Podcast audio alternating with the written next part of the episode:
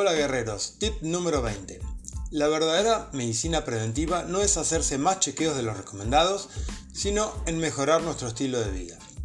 Mira, estudios revelan que para evaluar el riesgo de enfermedad deberíamos prestar más atención a la fuerza y al movimiento. Una vez más. Por ejemplo, Caminar despacio se asocia con una mayor mortalidad.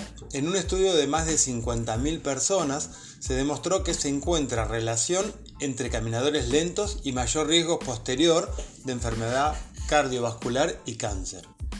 Midieron el tiempo que tardaban en recorrer un espacio de 4 metros y la media de esperanza de vida se alcanzaba en los que caminaban de 0,8 a 1 metro por segundo.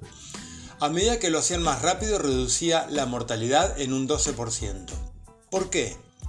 El movimiento es el verdadero integrador del cerebro con el sistema musculoesquelético y el sistema cardiorrespiratorio. Tenemos que estar atentos tanto a esta relación como a un chequeo tradicional. Analizar la calidad de esta integración nos puede dar mucha más información sobre el riesgo de enfermar que una muestra de sangre.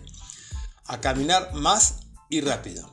Y hay más indicadores de salud y longevidad que tienen que ver con moverse más. Gracias por leer, abrazos.